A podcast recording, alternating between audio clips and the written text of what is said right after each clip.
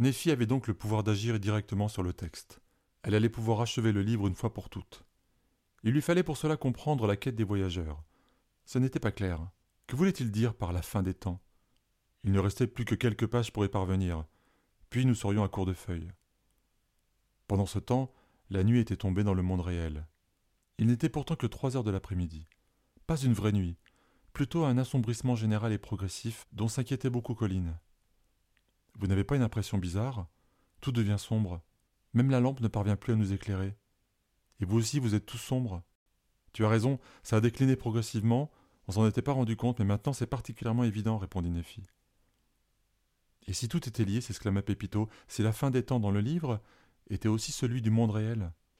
On a déjà vu plus bizarre. Dans ce cas, ajouta Audrey, il faut résoudre le problème au plus vite, et avant la fin du livre. La fin du livre? Mais c'est peut-être ça la clé de l'énigme. Ils veulent empêcher la fin de l'histoire, car ils savent qu'elle arrive bientôt par manque de pages. Et la fin de notre monde sera liée à la fin du leur? demanda Nephi. Mais pourquoi? Comment l'empêcher?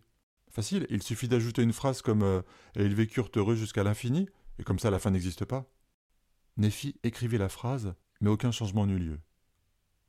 En revanche, le stylo marchait de moins en moins bien sur le livre. Elle fit un essai sur une feuille, il y fonctionnait parfaitement. Il fallait se rendre à l'évidence. Le livre acceptait peu qu'on y écrive directement des phrases. Elle inscrivit dans le cadre noir le pouvoir de rendre l'histoire sans fin. Mais le texte disparut aussitôt. Il n'en veut pas. Il y a peut-être une autre solution, s'écria Nephi. Et si tout le monde revenait au début? Ainsi, l'histoire ne s'achèverait jamais. Ah non, pas cette vieille ficelle du retour dans le passé, protesta Audrey. Mais comme c'est moi l'auteur, je fais ce que je veux, répondit Nephi. Et alors, qu'est-ce que tu vas donner comme talent cette fois-ci? demanda Colline celui d'effacer la mémoire, car sinon ils ne pourront pas revivre l'histoire de la même manière, et la fin devra être revue à chaque fois pour revenir au début. Attention, Nephi, nous n'avons pas droit à l'erreur cette fois. Une fois le cadre rempli, le livre recommencera à s'écrire pour tous les derniers chapitres. Elle remplit le cadre. Le pouvoir d'effacer la mémoire d'Anselme, Joachim et Victor, jusqu'au début de l'aventure. Les trois compagnons étaient toujours dans la grotte, près du puits. Nephi se pencha vers le livre et s'adressa à eux. Nous avons trouvé une solution pour que la fin des temps n'intervienne jamais, mais il va falloir me faire confiance. Victoire, tu as un nouveau talent qui te permettra de surmonter toutes ces difficultés. Est-ce que tu peux l'utiliser?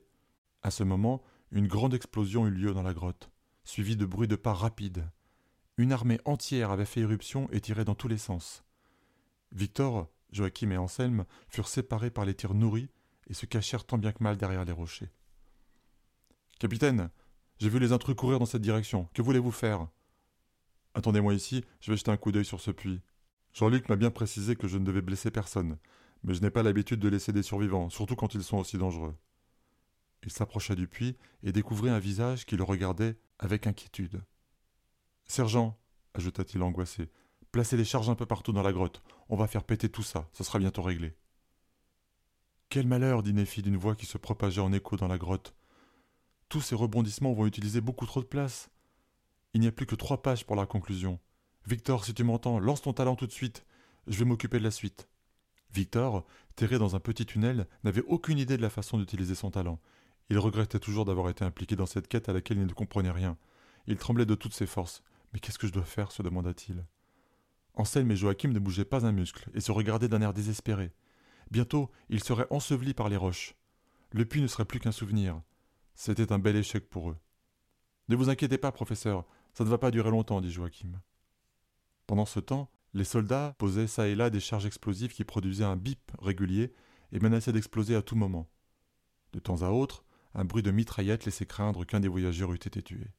Dans la chambre de Néphi, on ne distinguait déjà presque plus rien. L'obscurité s'imposait. Victor voulait revenir chez lui, oublier toute cette histoire. Il ferma les yeux et le souhaita très fort. L'instant d'après, il ne reconnut pas la grotte où il se trouvait. Sa mémoire avait été effacée. C'est bon, à moi de jouer, dit Néphi. Juste avant l'explosion, Anselme, Joachim et Victor se retrouvèrent trois jours plus tôt au début de l'histoire. Attention, dit Audrey, tu t'es trompé sur son nom. Il faut écrire Joachim sans H après le J. Ah d'accord, d'accord, voilà, je barre et je remets son nom.